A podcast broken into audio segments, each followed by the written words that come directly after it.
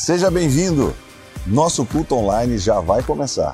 Aproveite enquanto isso, já se inscreva em nosso canal, seja um missionário e compartilhe com seus amados o nosso link. E não esqueça, deixe seu like. Nós estamos começando hoje uma série, e o tema dessa série é Estruturas de Poder.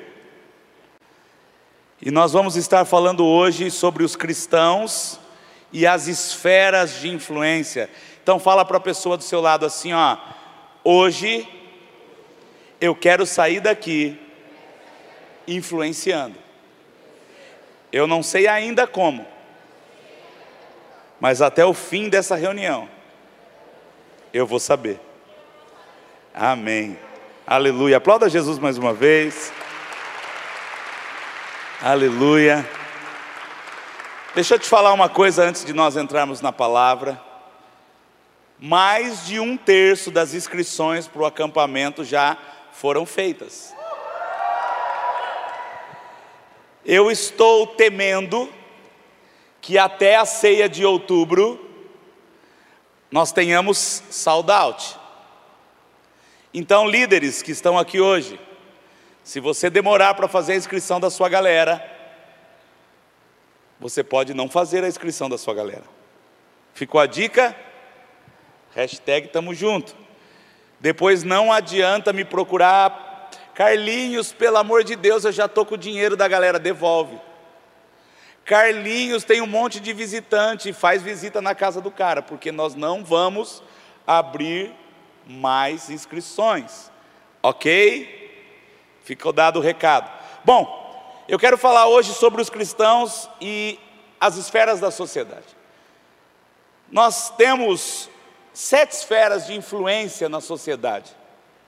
Nós temos a família, que é uma esfera de influência, nós temos a religião, que é uma esfera de influência, a educação é uma esfera de, de, de influência, as artes, que engloba esportes, entretenimento, nós temos a mídia, e nós temos governo, e temos economia. E eu vou dizer para você uma coisa, abra sua Bíblia lá em Esther, capítulo 4, versículo do 12 ao 14. Você deve estar pensando assim: o Carlinhos vai falar de política? Não, eu vou falar sobre reino. E você vai entender o que eu estou dizendo nessa noite. O texto diz assim: ó, quando Mardoqueu recebeu a resposta de Esther, mandou dizer-lhe: Não pense que pelo fato de estar no palácio do rei, de todos os judeus, só você escapará. Pois se você ficar calada nesta hora, socorro e livramento surgirão de outra parte para os judeus, mas você e sua família morrerão. Quem sabe, preste bem atenção aqui, ó. Quem sabe não foi para um tempo como esse que você chegou à posição de rainha. Primeira coisa que eu vejo aqui, alguém colocada em algum lugar, e esse lugar estava correndo risco, e não só esse lugar, mas todo o seu povo estava sob risco de morte. E às vezes nós estamos colocados, inseridos em algum lugar, em que nós podemos influenciar, e nós não estamos fazendo isso. Dentro destas sete esferas, talvez Deus colocou você em alguma delas, para fazer a diferença, e você não entendeu isso ainda, e Esther não tinha entendido isso ainda. Esther achava que ela estava lá apenas porque ela era bonita, apenas porque ela era, ela se destacava de beleza em relação a todas as outras mulheres e ela estava ali achando que ela estava somente pelos seus méritos. Mas quando Mardoqueu chega e manda esta palavra para Esther, ele está querendo mostrar para ela que era muito além do que ela pensava, estar ali naquele momento. E Deus está mandando eu dizer para você nessa noite que você está inserido aonde você está inserido e a importância que você tem lá onde você está inserido vai muito além do que você pensa, vai muito além do que você imagina. Deus quer usar você para influenciar aonde você está inserido. Chega da igreja trazer todas as pessoas ganhas para dentro desse lugar e ficar escondida, tratando, engordando um povo que não expande o reino. Então, nessa noite, nós vamos trazer princípios do reino para nós discipularmos a nação, para nós levarmos Jesus para a nação. Eu não vim aqui falar para você sobre direita ou sobre esquerda, mas eu vim falar para você nessa noite sobre o Evangelho do Reino. Expandir o reino e todos os seus princípios e valores. E eu quero dizer para você, através da história, nós vemos que os cristãos influenciavam pela sua forma de pensar, de agir, eles influenciavam as comunidades, eles influenciavam as cidades, as nações nas quais eles viviam. Muito dessa influência foi positiva, afetando várias esferas de influência. Setores como governo, economia, desenvolvimento da educação pública, conceito de liberdade de imprensa e até mesmo auxílio a vítimas e necessitados. Cristãos ao longo da história influenciaram momentos e, e, e esferas da sociedade pelo que eles carregavam. Sabe, nós vemos na Bíblia a própria Esther, uma mulher que influenciou um governo, influenciou uma nação. Nós vemos Daniel, que influenciou não só a economia, não só a educação de um lugar, mas também influenciou o governo da Babilônia. Nós vemos José, que através da visão que Deus tinha dado, foi lá e governou o Egito, e fez com que o Egito prosperasse em meio, talvez, a maior seca da história do mundo. Nós vemos também os levitas da casa do Senhor influenciando através das artes, a Bíblia fala que Davi, ele foi chamado para o palácio pelas suas habilidades no tocante a tocar a sua harpa. Eu não sei aonde você está inserido, eu não sei se você é um artista nato, eu não sei se você é um cara fabuloso com os números na área da economia, ou você tem uma tendência a fazer política, eu não sei, mas eu quero dizer uma coisa para você: Deus vai usar você com os dons e talentos que Ele colocou em você. Eu não sei. Eu conheço pessoas que usam dons e talentos, mesmo que simples, em favor do reino.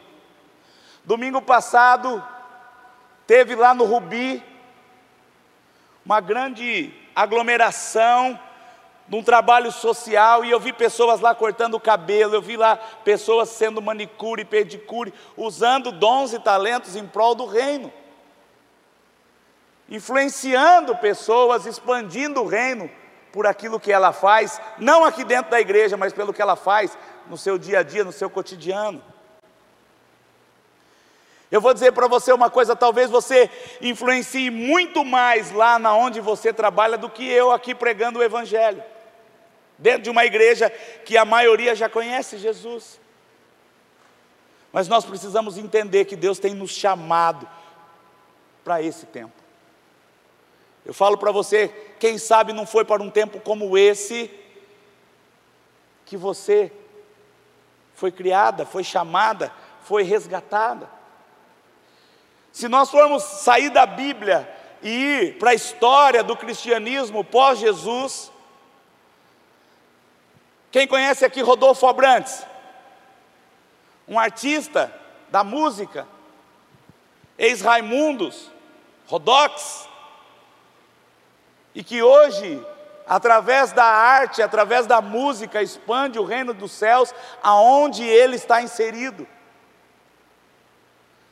Tem vários artistas que expandem o reino em diversas áreas. Quem já ouviu falar de Wayne Forte? Quem já ouviu falar aqui?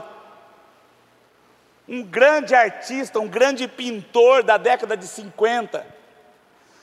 Nascido na Filipinas, com criação irlandesa, mas que se casou aqui no Brasil, muitas pessoas não o conhecem. Viveu uma grande carreira nos Estados Unidos.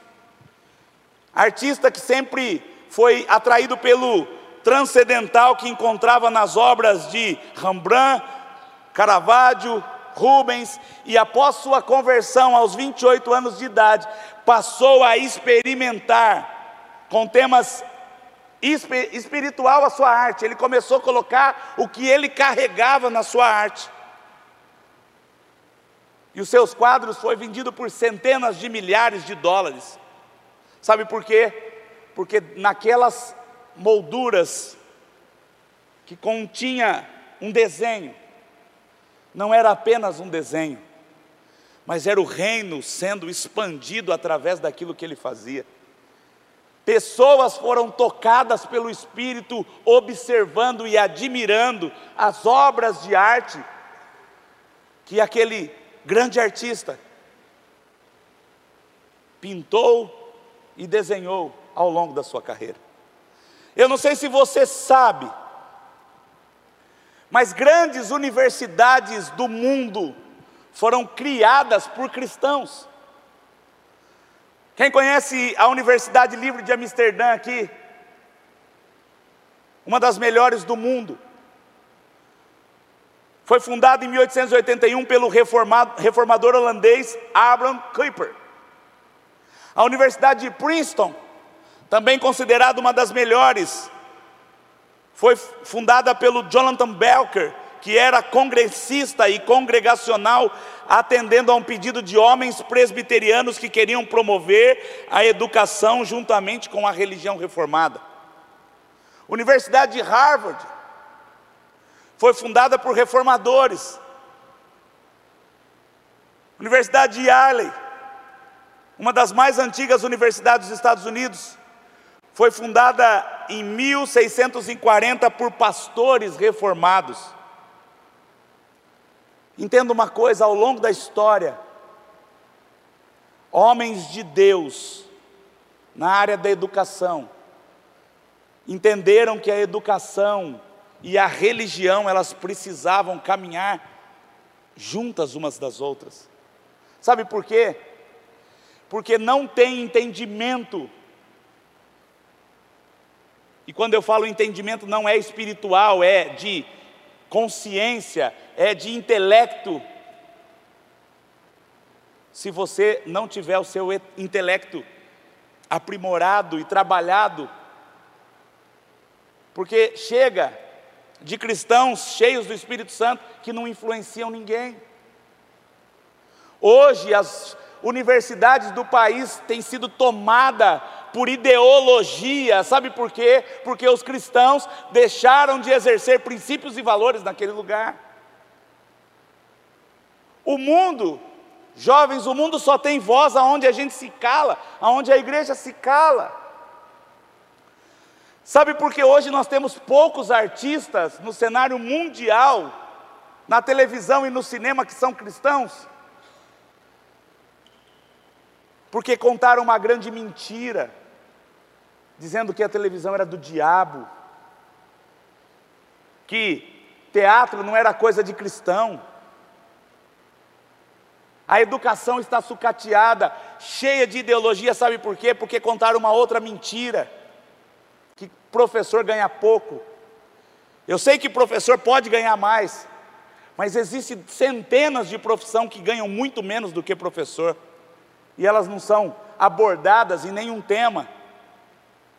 Então contaram mentiras, e por isso nós fomos deixando esses, essas esferas de influência de lado. Na parte de assistência, quem já ouviu falar aqui em Dober e Nietzschmann? Quem já ouviu falar aqui? Já ouviu falar? Dois reformadores moravianos. O avivamento da Morávia, dos moravianos, foi o avivamento que trouxe um grande avivamento para o país de Gales, para a Rua Azusa. Foi através desse avivamento lá na República Tcheca. E esses dois pastores missionários, sabe o que eles fizeram? Para pregar o reino dos céus, eles se venderam como escravos para ir cuidar de, do lugar aonde os escravos estavam sendo torturados e eles foram lá ser torturados para falar de Jesus para aqueles homens. Sabe o que é isso? É o Evangelho sendo pregado com a própria vida. E às vezes nós estamos vendo as coisas espirituais acontecerem no nosso país e nós estamos falando assim: ó, isso não é um problema meu. Eu não mexo com política. Eu não mexo com política porque eu sou crente. É uma mentira que está colocando na nossa cabeça e nós estamos acreditando. Nós estamos chegando em época de eleição. Ah, ele vai falar de política, não, eu vou falar para você. Saiba bem os seus valores, saiba bem aquilo que você acredita e veja se em quem você vai votar segue os valores que você acredita. Ah, mas nenhum segue tudo, mas faz uma lista então por eliminação. Espera aí, esse daqui gosta disso, esse daqui fala que vai fazer isso, vai fazer aquilo. Aí você pega o outro, opa, esse daqui faz isso aqui. Aí você pondera e veja aquele menos pior, mas não caia no engano de achar que nós não temos nada a ver com isso. Eu vou falar uma coisa para você, eu acredito que falta esse tipo de influência desses homens moravianos nos dias de hoje, de pessoas que pensam para o futuro não só da igreja, mas para o futuro de toda uma nação. Esses homens eles estavam preocupados em expandir o reino de Deus. E sabe qual é o grande problema hoje? Martinho Lutero falava assim: ó, que um evangelho que não trata de assuntos atuais não é um verdadeiro evangelho. O evangelho precisa tratar de assuntos atuais. Nós precisamos combater as mentiras que o mundo e o seu establish têm vendido para todas as pessoas. Nós não podemos nos conformar com o mundo. Jovens, entenda uma coisa nessa noite: se nós conformarmos com o mundo, é porque o Evangelho não está sendo suficiente, porque o Evangelho é de transformação, o Evangelho é um Evangelho de poder. O objetivo aqui hoje é ajudar a trazer os pensamentos e ações cristãs vitais, relevantes e eficazes de volta aos nossos dias. Eu vou falar uma coisa para você. O evangelho ele não mudou. É o mesmo ontem, hoje e eternamente. Porque Jesus é o mesmo ontem, hoje e eternamente. Mas sabe o que acontece? O que mudou foi a nossa pregação. A igreja ela começou a pregar só sobre salvação. E ela esqueceu de pregar sobre expandir o reino de Deus. Porque quando nós pregamos o reino, nós pregamos salvação mas nós também pregamos todas as outras coisas que são necessárias para nós não apenas irmos para o céu, mas nós levarmos todo um povo para o céu. Não tem nada de problema em pregar salvação, mas o grande problema é que nós só estamos pregando salvação e nós não estamos pregando os outros aspectos do reino. Todo reino tem um governo, Todo reino é assistido por uma, por uma área econômica, todo governo ele tem famílias distribuídas e todo governo ele se move por essas esferas que eu acabei de citar no começo. E se nós queremos ganhar essa nação, nós, nós precisamos começar urgentemente a trabalhar nessas esferas. Eu estava numa reunião hoje de manhã com alguns jovens, e dentre os jovens que estavam nessa reunião, estava um PhD, pós-doutorado, aqui da nossa igreja. Ele tem três mestrados, um doutorado e um pós-doutorado. E ele é escondido, anônimo, poucas pessoas. Quem conhece o Marcel aqui? Olha aqui, cric, cric, cric, cric. Talvez o fora de série da nossa igreja. Alguém que você deveria olhar para ele e falar assim: Meu, esse cara é diferente. Mas a gente nem conhece, sabe por quê? Porque nós não estamos influenciando pelas nossas qualificações também. Só influencia, só é crente quem prega aqui no altar, quem canta bonito aqui no altar. Não, você pode influenciar lá onde você está inserido. Chegou a hora da igreja sair para fora, que é o verdadeiro significado da igreja. Nós precisamos participar de decisões relevantes para a sociedade. Como nós podemos fazer isso? Primeiro, votando, e depois se preparando para fazer melhor naquilo que você faz. Sabe, não cabe mais nos dias de hoje o cristão não ser referência na onde ele está inserido. Não cabe mais você não ser referência lá na faculdade, na universidade que você estuda. Não cabe mais para o Evangelho você ser mediano. O Evangelho está precisando de pessoas relevantes que influenciam essa nação. E eu vou falar para você: aonde foi que nós erramos? Aonde foi? Talvez nós erramos em perdermos a nossa cosmovisão, de nós não olharmos de uma forma diferente para a realidade, para as pessoas, para o mundo e para a sociedade. O que é cosmovisão? É você olhar para tudo isso que eu acabei de falar, para a sociedade, para as pessoas, para o mundo e para a realidade de uma forma diferente do mundo. E como nós temos que olhar? Olhar como Jesus olha. O olhar de Jesus é o nosso parâmetro para nós olharmos as coisas desse mundo.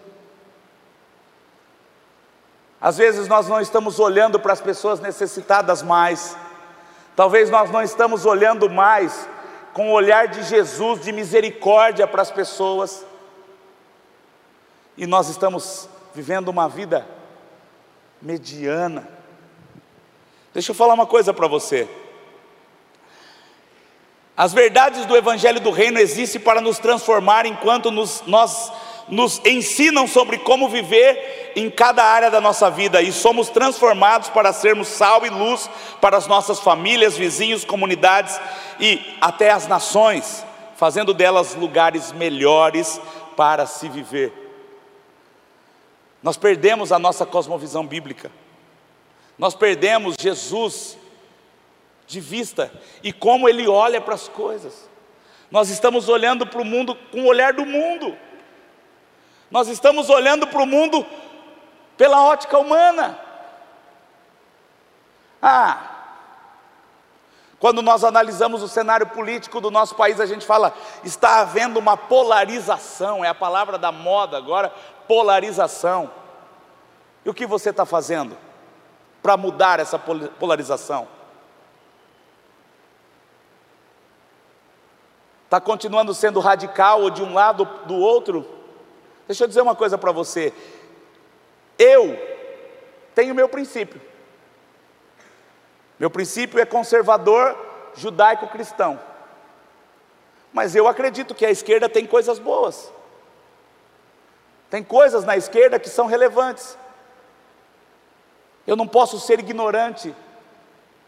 Eu não posso ser tapado. Jovens, para de ser tapado. Olhe com um olhar mais amplo para as coisas. Para de olhar com o seu umbiguinho, com o seu mundinho. Abra o seu horizonte. Deus está precisando de jovens que abram o horizonte, comece a pensar de uma forma muito mais ampla sobre as coisas. Discuta ideias. Não discuta ideologias, discuta valores que você acredita. Quais são os valores que você acredita? Aonde está inseridos os valores que você acredita? Não está na palavra de Deus? Sim ou não? Então leia a palavra de Deus para você influenciar pela palavra. Você não sabe nem qual é o seu valor. Aí você é enganado pelo mundo. Por isso que o Silas Malafaia no Descende de 2020, disse, 21, disse assim, ó, o islamista, quando entra na faculdade, ele sai da faculdade, quatro, cinco, seis anos depois, islamista. Mas o cristão, quando entra numa faculdade, três meses depois ele deixa de ser cristão. Sabe por quê? Porque ele não acredita naquilo que ele prega, ele não vive aquilo que ele prega. Porque o evangelho barato não foi suficiente para ele. Mas quando nós vivemos um evangelho de poder, nós influenciamos as pessoas por aquilo que nós acreditamos e vivemos. Ideal é você viver por aquilo que você acredita e não apenas falar aquilo que você acredita.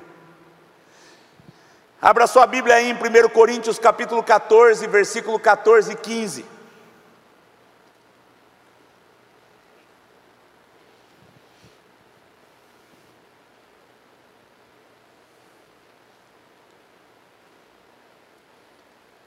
Olha o que o texto diz: Pois, se oro em língua, meu espírito ora, mas minha mente fica infrutífera.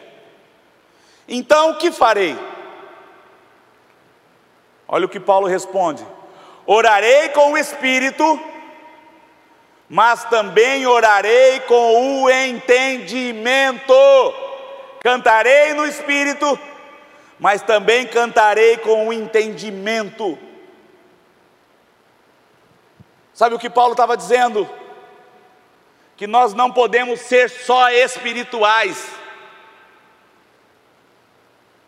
nós também precisamos ser intelectuais, nós também precisamos usar a nossa racionalidade, porque nós fazemos culto de forma racional, com entendimento. Chega de sermos, como diz alguns, alguns comentaristas políticos de algumas emissoras, o baixo clero ou a classe menos favorecida, nós podemos influenciar essa nação. Mas sabe como influencia uma nação? Se humilhar, orar, buscar minha face, se converter dos maus caminhos. Você precisa ser referência, relevante, influência na onde você está inserido. Eu não sei o que você faz. Eu não sei se você joga bola, eu não sei se você trabalha no telemarketing, eu não sei se você trabalha numa indústria, eu não sei. Mas você pode ser sal da terra e luz do mundo lá onde você está inserido. Eu não sei que escola você estuda.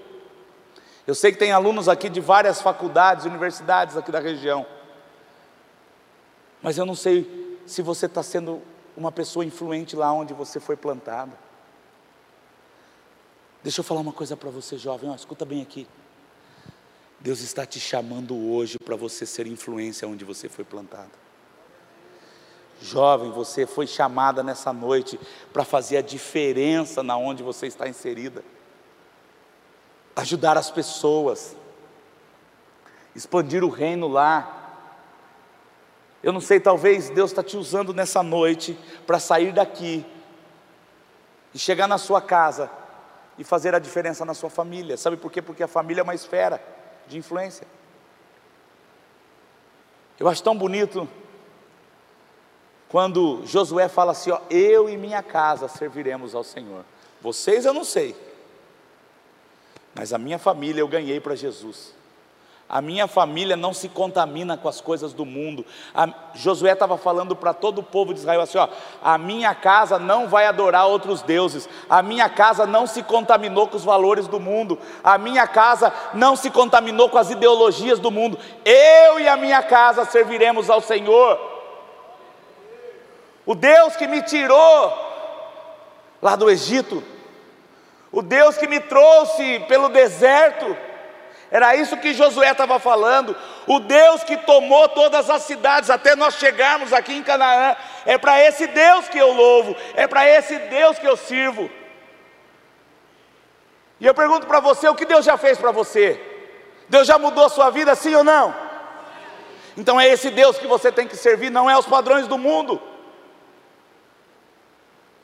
Salmista escreve: Bendize a minha alma ao Senhor, e que eu não se esqueça de nenhum só dos seus benefícios.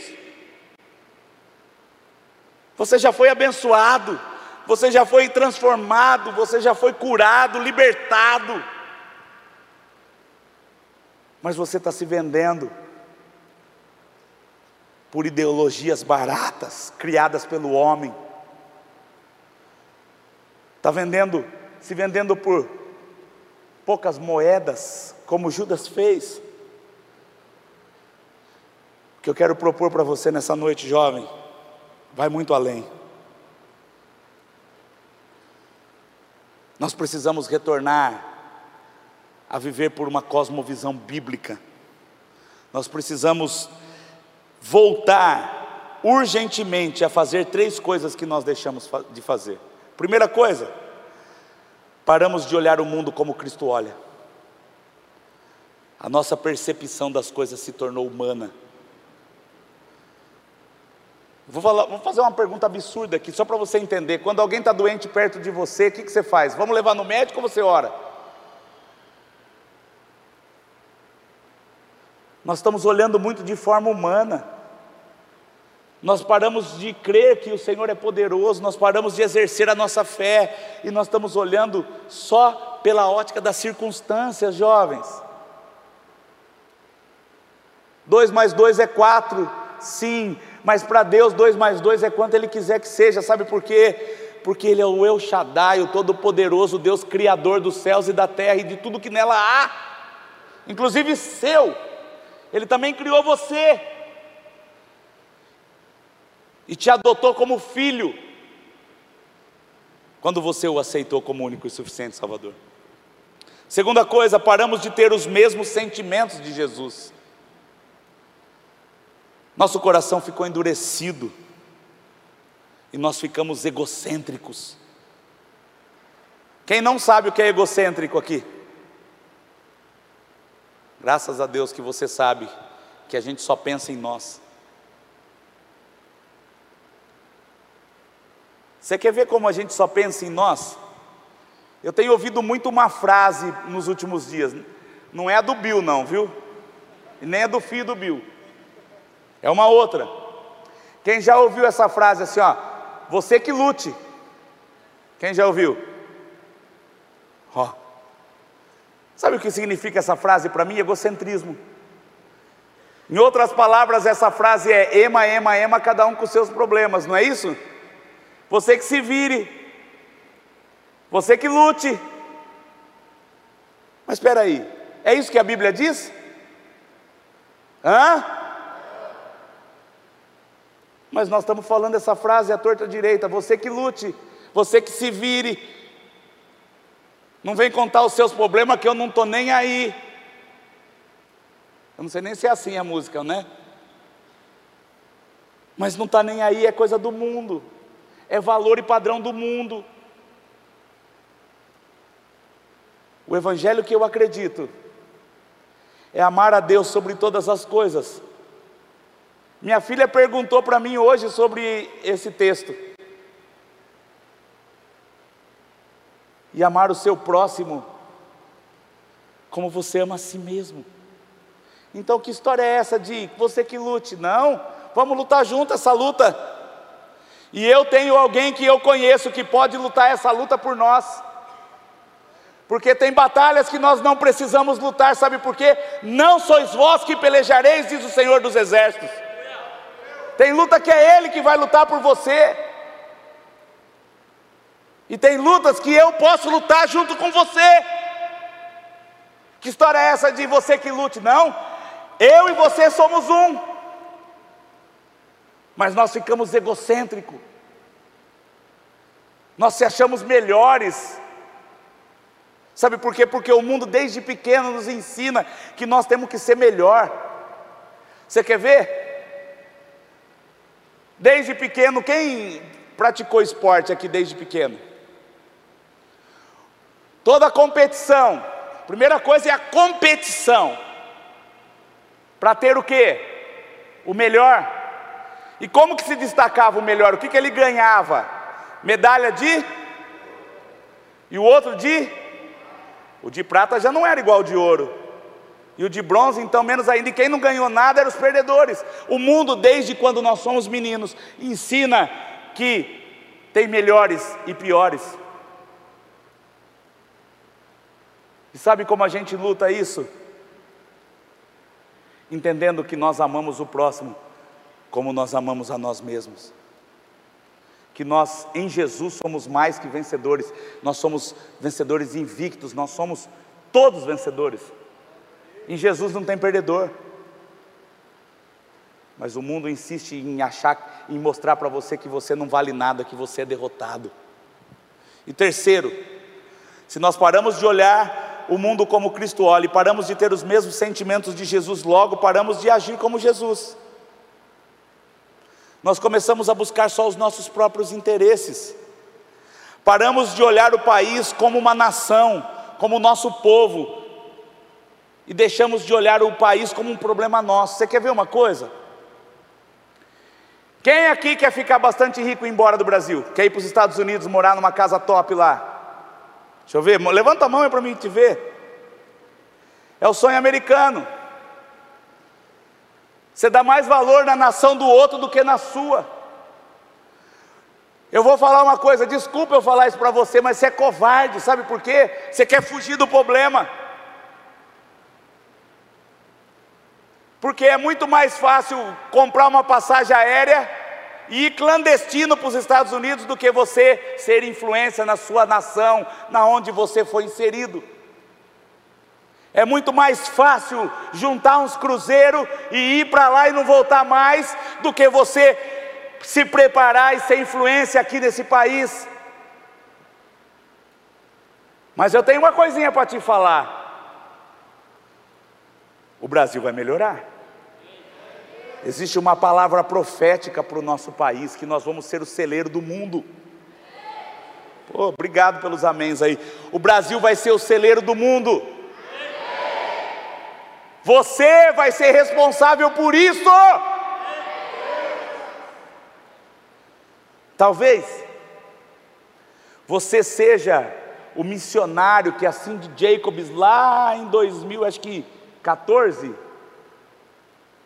acho que foi em 2014 que Deus lançou uma palavra profética através da Cindy Jacobs falando que nós seríamos o celeiro de missionários do mundo. Quem sabe não é você que Deus vai enviar? Mas para isso, você precisa ser bem-sucedido aonde você está. Sabe por quê? Porque quando Deus levantou alguém para influenciar em outra nação, não foi meia boca que Deus levantou, não. Daniel, Ananias, Misael e Azarias eram os melhores quando Deus chamou eles para ir para outra nação. E eles foram chamados para ir para a Babilônia, que era os Estados Unidos da época. Mas sabe o que eles fizeram? eles levaram a cultura do reino lá para a Babilônia. E sabe o que aconteceu? Eles converteram o rei, converteram muitos daqueles, daquele povo e eles colocaram uma estaca naquele lugar, e aquele lugar nunca mais foi o mesmo. O evangelho chegou na Babilônia por causa daqueles homens. Será que o evangelho está chegando na universidade, ou pelo menos na sala que você está inserido? no curso que você está inserido? Ou você acha que enforcando aula toda semana você vai influenciar alguma coisa? Ou você acha que mentindo, matando a família inteira para ir embora mais cedo, você vai influenciar alguma coisa? Tem gente na faculdade que não tem mais quem matar, porque já matou a família inteira para ir embora mais cedo. Ainda, ó, meninos, então, ainda mais agora com um monte de campeonato que os times estão disputando. Toda quarta e quinta tem jogo, os caras já matou o vô, a avó, a tia, o tio. Para sair mais cedo ou você nunca fez isso? Será que É só na minha época que tinha isso, André? Só na nossa? Hã? Deixa eu falar uma coisa para você. Para nós sermos influência, nós precisamos ser relevantes. Para sermos influência, nós precisamos fazer a diferença. Como estão as suas notas lá na universidade? Como, como estão as suas notas lá na escola? Nossa, Carlinha, até na nota você está pegando. Estou pegando sim, sabe por quê? Porque meia boca. O diabo está cuspindo em toda esquina, porque nem ele está querendo. Deus está levantando um povo que é diferente, separado, um povo que não se contamina, um povo que chega lá na universidade cristão e sai cristão adorando o nome do Senhor. É pouco glória a Deus que a gente ouve, né? Sabe por quê? Porque não tem convicção mais. Eu sei que essa palavra é dura, mas nós estamos chegando no momento de separar os homens dos meninos, das crianças dos homens. Chegou o momento, gente, que ou a gente se posiciona, ou nós vamos ser engolidos. Se nós não nos posicionarmos agora, talvez a gente vai ter que se posicionar contra policiais, exército querendo nos prender, querendo nos calar. Ou estou mentindo? Eu tenho ouvido, eu não sou, eu não sou surdo, graças a Deus, e nem burro. Eu tenho ouvido que esses pastor não pode ser do jeito que eles estão pensando. Quem já ouviu isso? Eu já ouvi. Quem já ouviu isso? Quem já ouviu que, que tem que censurar a mídia aqui? Quem já ouviu? Sabe o que é censurar a mídia? Talvez a gente parar de transmitir os nossos cultos aqui é uma censura. Talvez a gente usar o mecanismo das mídias sociais para expandir o reino não vai poder mais. Talvez não vai poder fazer mais culto. E aí? Ah, mas eu sou o templo. Você não aguenta três meses de perseguição. Aliás, acho que você não aguenta um mês de perseguição. Quem aqui já apanhou por causa do Evangelho? Está vendo? Você não sabe o que é perseguição. Na Nicarágua, vai lá saber o que está acontecendo na Nicarágua. Pastores, padres sendo presos por pregar o Evangelho e igrejas sendo fechadas. Nós não estamos brincando, não, nós estamos pregando um Evangelho verdadeiro e você precisa ser influência desse Evangelho. Você precisa ser a voz desse evangelho. Sabe por quê? Será que Deus vai ter que usar pedras para clamar? Ou ele pode usar você? Pode usar você sim ou não? Então sai da inércia nessa noite. Sai da zona de conforto nessa noite. Comece a pensar com uma cosmovisão bíblica, comece a entender os valores do reino para você levar esses valores para a sociedade, para as famílias, para todas as esferas da sociedade. Deus está chamando você para isso. Eu não sei qual é a sua habilidade, eu não sei qual é o seu talento. Hoje nós vimos aqui um jovem que veio começar o Conectados, que nunca fez isso. Mas hoje eu estava aqui na reunião, nós saímos da reunião, e eu falei com uma outra pessoa: nós precisamos achar alguém para começar o Conectados hoje. E ele falou: Eis-me aqui. Eu olhei bem para aquele cara daquele tamanhão. Ah, é? Então você vai fazer hoje. Ele olhou para mim. Tá bom. Mas ele se dispôs. O Evangelho está precisando de gente que se dispõe. Porque se você ficar calado, como Mardoqueu disse para Esther, Deus vai levantar outro. Mas você vai perecer. Você vai sofrer as consequências de ficar calado. Mas nessa noite, Deus vai te levantar como voz que clama no deserto. Deus vai levantar você nessa noite para ser referência, para ser influência na onde você está inserido. E não só apenas falando de Jesus, mas sendo bom naquilo que você faz, sendo melhor naquilo que você faz. Eu profetizo nessa noite: jovens engenheiros, jovens médicos, jovens advogados, jovens em esferas da sociedade sendo relevantes, jovens professores, jovens reitores, jovens mestrados, doutorados, pós-doutorados, em nome de Jesus. Eu profetizo sobre a sua vida. E para terminar, eu quero dizer para você uma coisa. Jesus pregou exaustivamente o Evangelho do Reino.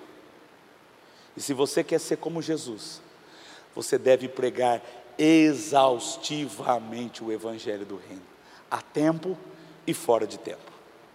E eu quero que você feche os olhos, por favor. Eu quero orar nessa noite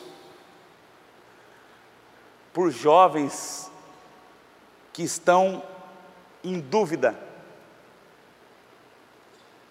em quem votar, em que lado ficar, em o que fazer. Eu quero orar nessa noite por você que está com dúvida na política nessa próxima eleição. Não tenha vergonha, levante a sua mão, eu quero orar por você. Deus vai abrir os seus olhos nessa noite. Temos duas mãos levantadas. Tem mais alguém que está com dúvida sobre essa eleição? Mais uma mão levantada lá. Não precisa ter vergonha, mais umas mãos levantadas ali, outras mãos.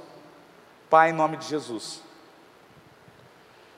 Abre os olhos do entendimento, Senhor, para que esses jovens eles sejam conscientes naquilo que eles estão fazendo que não seja, Senhor, apenas por emoção, mas que seja pela voz do Teu Espírito guiando, direcionando e mostrando o caminho que eles devem seguir em nome de Jesus. Nós, como igreja, Senhor, temos o dever de nos posicionarmos. Então, nós estamos nos posicionando, Senhor, e nós queremos que o Senhor esteja conosco em cada decisão que tomemos, em nome de Jesus. Amém e amém. Aleluia. Aplauda Jesus. Espero que essa mensagem tenha falado ao seu coração. Tenho duas sugestões para você assistir. Acompanhe aqui as nossas mensagens e aproveite e clique para se inscrever. Deus abençoe você grandemente, em nome de Jesus.